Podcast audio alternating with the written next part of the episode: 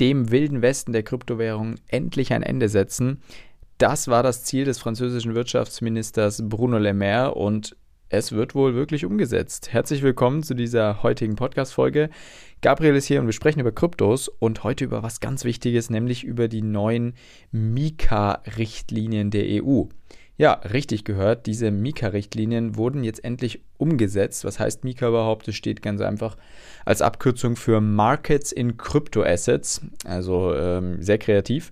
Und hierbei haben sich sozusagen Parlament, Rat und Kommission nun endlich geeinigt innerhalb der EU und diese Mika-Richtlinien auf vier wichtige Punkte gesetzt, festgelegt und darüber möchten wir heute ein bisschen sprechen und ja, die erstmal auflisten und dann eben natürlich darüber sprechen, was hat es für eine Auswirkung auf den Kryptomarkt? Ist es gut für uns als Krypto-Hodler, als Krypto-Trader? Ist es schlecht? Ähm, was wird mit, den Coin, mit dem Bitcoin vor allem passieren, wenn jetzt mehr und mehr reguliert wird?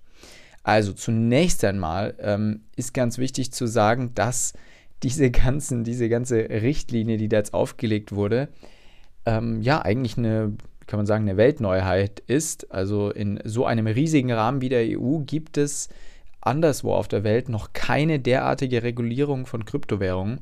Sagen wir lieber mal ein Versuch der Regulierung von Kryptowährungen, denn es ist alles noch nicht so wirklich hundertprozentig festgelegt. Also es gibt zum Beispiel keine richtige, ähm, keine richtigen Regeln für NFTs, was ja, was einfach ziemlich bekloppt ist, weil NFTs gibt es ja jetzt nicht seit vorgestern. Für Leute, die schon länger am Kryptomarkt sind, ähm, sind NFTs jetzt schon Alltag, würde ich jetzt mal sagen. Und der NFT-Hype hatte schon seinen, hatte schon seinen Run und ist jetzt eigentlich schon wieder vorbei, mehr oder weniger.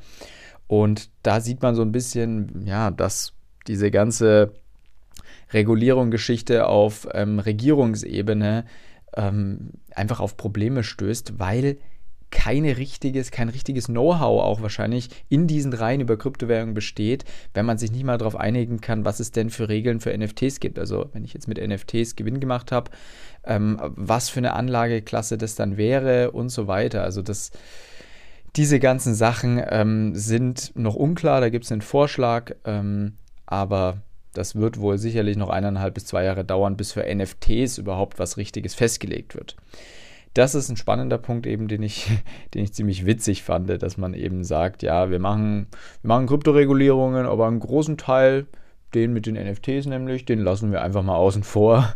Schauen wir mal, was damit noch passiert. Es ist also doch wirklich nur ein Versuch.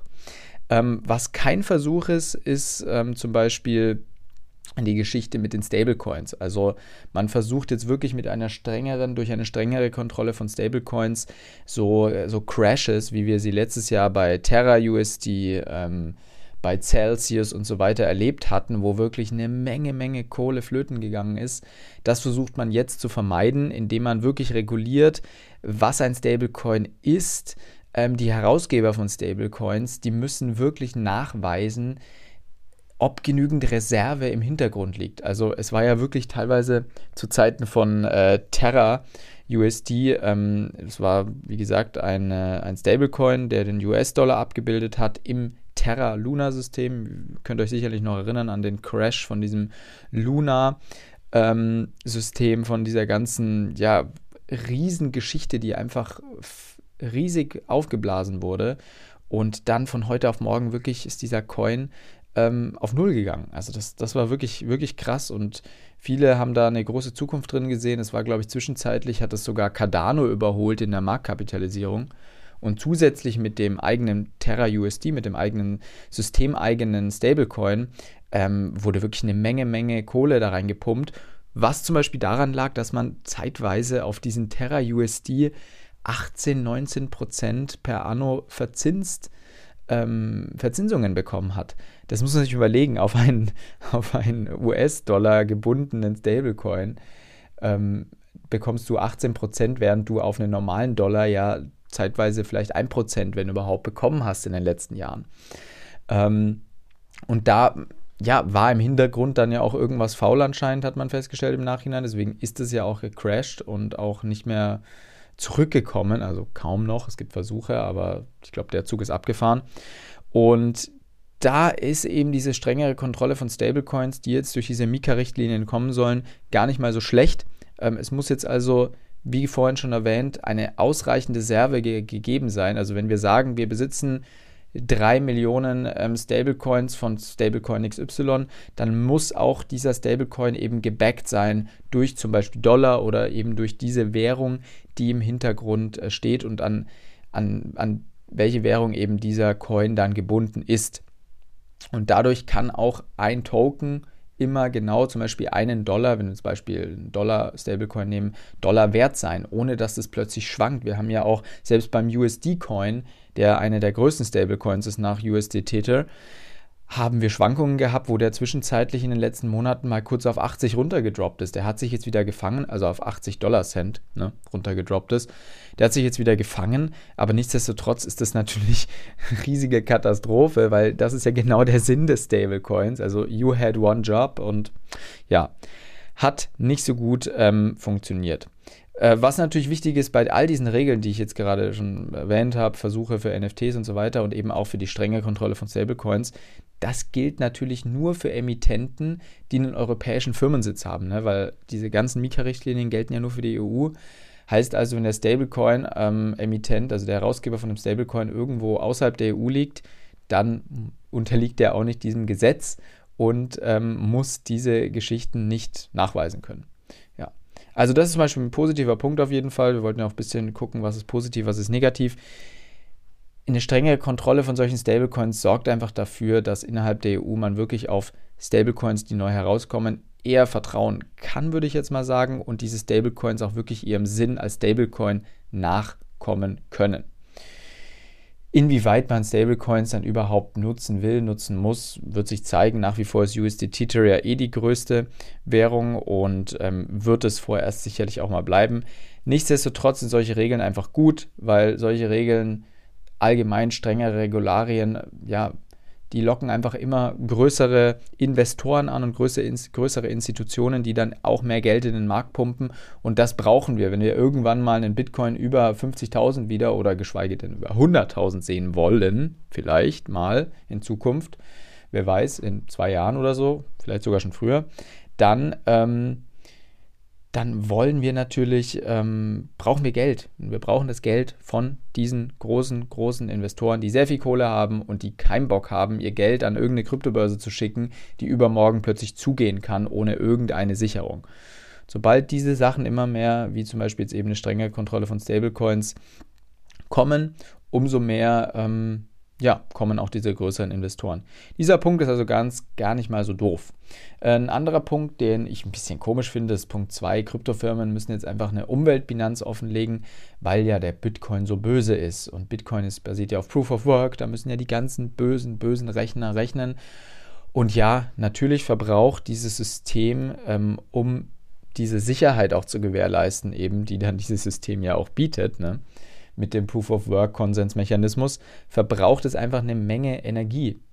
Aber ein großer Teil von Kryptowährungen, die, von Bitcoins, die gemeint werden, ähm, läuft über Mining-Firmen, die überschüssige ähm, erneuerbaren Energien nutzen, weil es gibt ja viele, viele ähm, Solargeschichten, Windkraft und so weiter, die sehr viel Energie erzeugen, die aber zu einem Zeitpunkt viel Energie erzeugen, zu dem sie diese Energie gar nicht mehr abgeben können und die verpufft dann einfach. Es ist ja nach wie vor sehr schwierig, größere Mengen an Energie gut und langfristig zu speichern.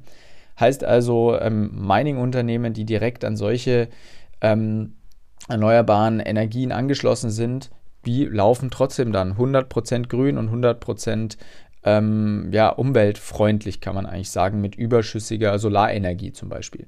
Natürlich laufen auch nach wie vor, ich glaube, es sind trotzdem noch circa 50, 60 Prozent, die über, ähm, ja, über nicht erneuerbare Energien laufen. Aber wir dürfen nicht vergessen, was auch unser normales Geldsystem an Energie verbraucht. Es gibt auch schon Studien darüber, dass das weitaus mehr ist, was alleine Visa, Mastercard verbraucht für die Transaktionen an Energie, was die ganzen riesen Bankenhäuser brauchen. Ne?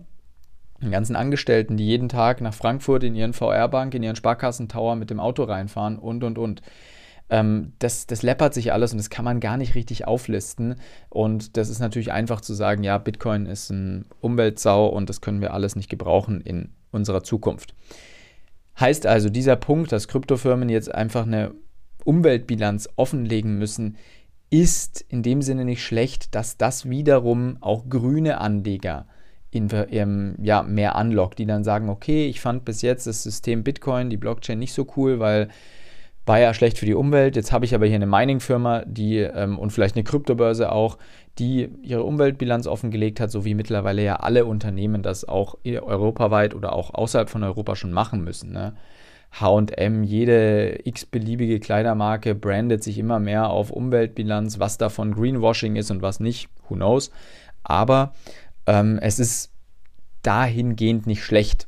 Es ist jetzt meiner Meinung nach ein bisschen unnötig darüber zu sprechen, wenn man gleichzeitig nicht mal Regeln für NFTs aufstellen kann, aber trotzdem kann das ja nicht schaden, wenn man sich ein bisschen um die Umweltbilanz kümmert und es, wie gesagt, auch dann ja bis dahin ähm, nicht überzeugte Investoren einfach anlocken kann, da die dann sagen, oh cool, Bitcoin ist jetzt grün, jetzt investieren wir in Bitcoin.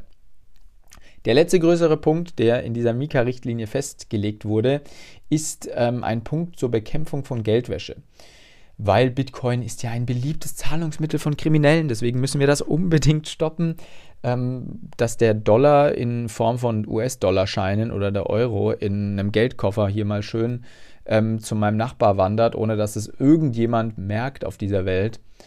Darüber spricht natürlich auch wieder mal niemand. Das heißt, es wird wieder schön mit dem Finger auf die Kryptowährung gezeigt. Aber es ist natürlich was Neues und die ähm, Regierungen möchten sich davor schützen. Ähm, heißt also, es gibt ähm, ja, es gibt jetzt einfach eine, ein Gesetz dafür, dass man ja wirklich verpflichtet ist als Sender und Empfänger, der über 1000 Euro versendet oder eben empfängt, ähm, über eine sogenannte Unhosted Wallet, dass diese Sachen dann wirklich gespeichert werden. Die Informationen müssen gespeichert werden mit Name, mit Daten. Ich finde es nach wie vor schwierig, ähm, weil ja, die, die Blockchain ja dafür eigentlich nicht da war, sondern die Blockchain eigentlich anonym sein sollte. Nichtsdestotrotz sind die Adressen ja einsichtlich. Also du kannst die Adressen ja einsehen, wo das Geld herkommt und wo es hinkommt und wo es hinfließt. Allerdings weißt du eigentlich nicht, wem die Adresse gehört, wenn sich niemand zu dieser Adresse bekannt hat, sage ich jetzt mal. Ist es jetzt gut? Ist es nicht gut? Ich denke, es ist eine gleiche Geschichte ähm, wie das Thema mit äh, der Umweltbilanz und natürlich auch das mit der strengeren Kontrolle von Stablecoins. Es wird Anleger mehr anlocken, größere Anleger oder nicht nur Anleger, es wird vielleicht auch Firmen mehr, ähm, mehr, ähm, mehr in den Kryptospace locken, die sagen, oh okay, wenn ich jetzt über den Kryptospace in den letzten Jahren irgendwas gemacht habe und Gelder sind verloren gegangen oder es ist irgendwas Skurriles passiert, irgendwelche makaberen Geschichten, ähm, da konnte ich ja gar nichts machen, weil ja auch nichts reguliert war. Das ist jetzt natürlich ähm, ja, von Vorteil. Über Börsen wie Binance oder Kraken sind diese Dinger durch diese KYC, also Know Your Customer Geschichte, wo man sich wirklich verifizieren muss, wo man sagen muss, ich wohne da und da, ich muss einen Adressnachweis, ich muss einen Namensnachweis und so weiter nachliefern da sind sowieso schon alle Informationen und alle Transaktionen gespeichert. Es geht also, wie gesagt, überwiegend um diese unhosted Wallets, um so Geschichten wie eine Metamask, um eine Trust Wallet, also um diese ganzen ähm, Online- Wallets, ähm, ja, wo ja jeder einfach sich von jetzt auf gleich ein neues Wallet erstellen kann, ohne irgendwelche KYC-Richtlinien zu verfolgen, ohne irgendwas mit seinem Namen da zu machen. Wie schnell das mit so einem öffentlichen Register funktionieren wird, und ob es sowas überhaupt geben wird, ist alles fraglich. Deswegen sage ich nach wie vor, diese Mika-Richtlinie ist ein erster Versuch, der jetzt vor allem auch nicht von heute auf morgen umgesetzt wird. Es dauert alles noch. Also es ist jetzt wirklich nicht so, dass es jetzt umgesetzt würde hier Ende April und ab 1. Mai startet der ganze Spaß, sondern es wird dauern, dauern. Es gibt erstmal eine Frist für gewisse Firmen, für gewisse Börsen und so weiter, dass die sich da überhaupt mal Zeit lassen können und die Zeit nehmen können, alles umzustellen. Es gibt Fristen für Anleger und dann dauert das, dauert es, dauert es. Also so grob kann es durchaus noch 12 bis 18 Monate dauern, bis diese Mika-Richtlinien oder ein Teil dieser Mika-Richtlinien überhaupt umgesetzt wird und umgesetzt werden kann. Also bis wirklich eine vollständige Umsetzung all dieser genannten Dinge passieren wird, würde ich sagen, vergehen noch eineinhalb bis zwei Jahre. Ähm, nichtsdestotrotz ist es ein richtiger Weg, den ganzen Markt meiner Meinung nach zumindest mehr zu regulieren, damit eben größere Institutionen mehr Geld reinpumpen, was ja für uns gut ist, wenn wir schön billig Kryptowährungen und Bitcoin eingekauft haben. Freuen wir uns natürlich, wenn größere Investoren noch mehr reinpumpen.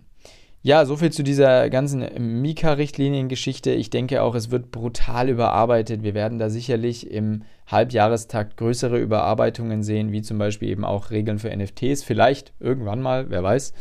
Und auch für neuere Geschichten, für den DeFi-Sektor gibt es ja auch noch nichts. Es gibt für Staking, Landing, diese ganzen Geschichten sind alle noch ziemlich unklar. Und bis das umgesetzt wird, wird noch Zeit vergehen. Ihr seht also, das Ganze ja, ist nach wie vor in den Kinderschuhen, steckt in den Kinderschuhen und wir sind wohl immer noch relativ früh dran mit Kryptowährungen, wenn wir sehen, dass viele in der Regierung wohl noch keinen richtigen Plan von der ganzen Geschichte haben. So viel zur Aufklärung der Mika-Regulierungen. Ich hoffe, das konnte ein bisschen Licht ins Dunkle bringen.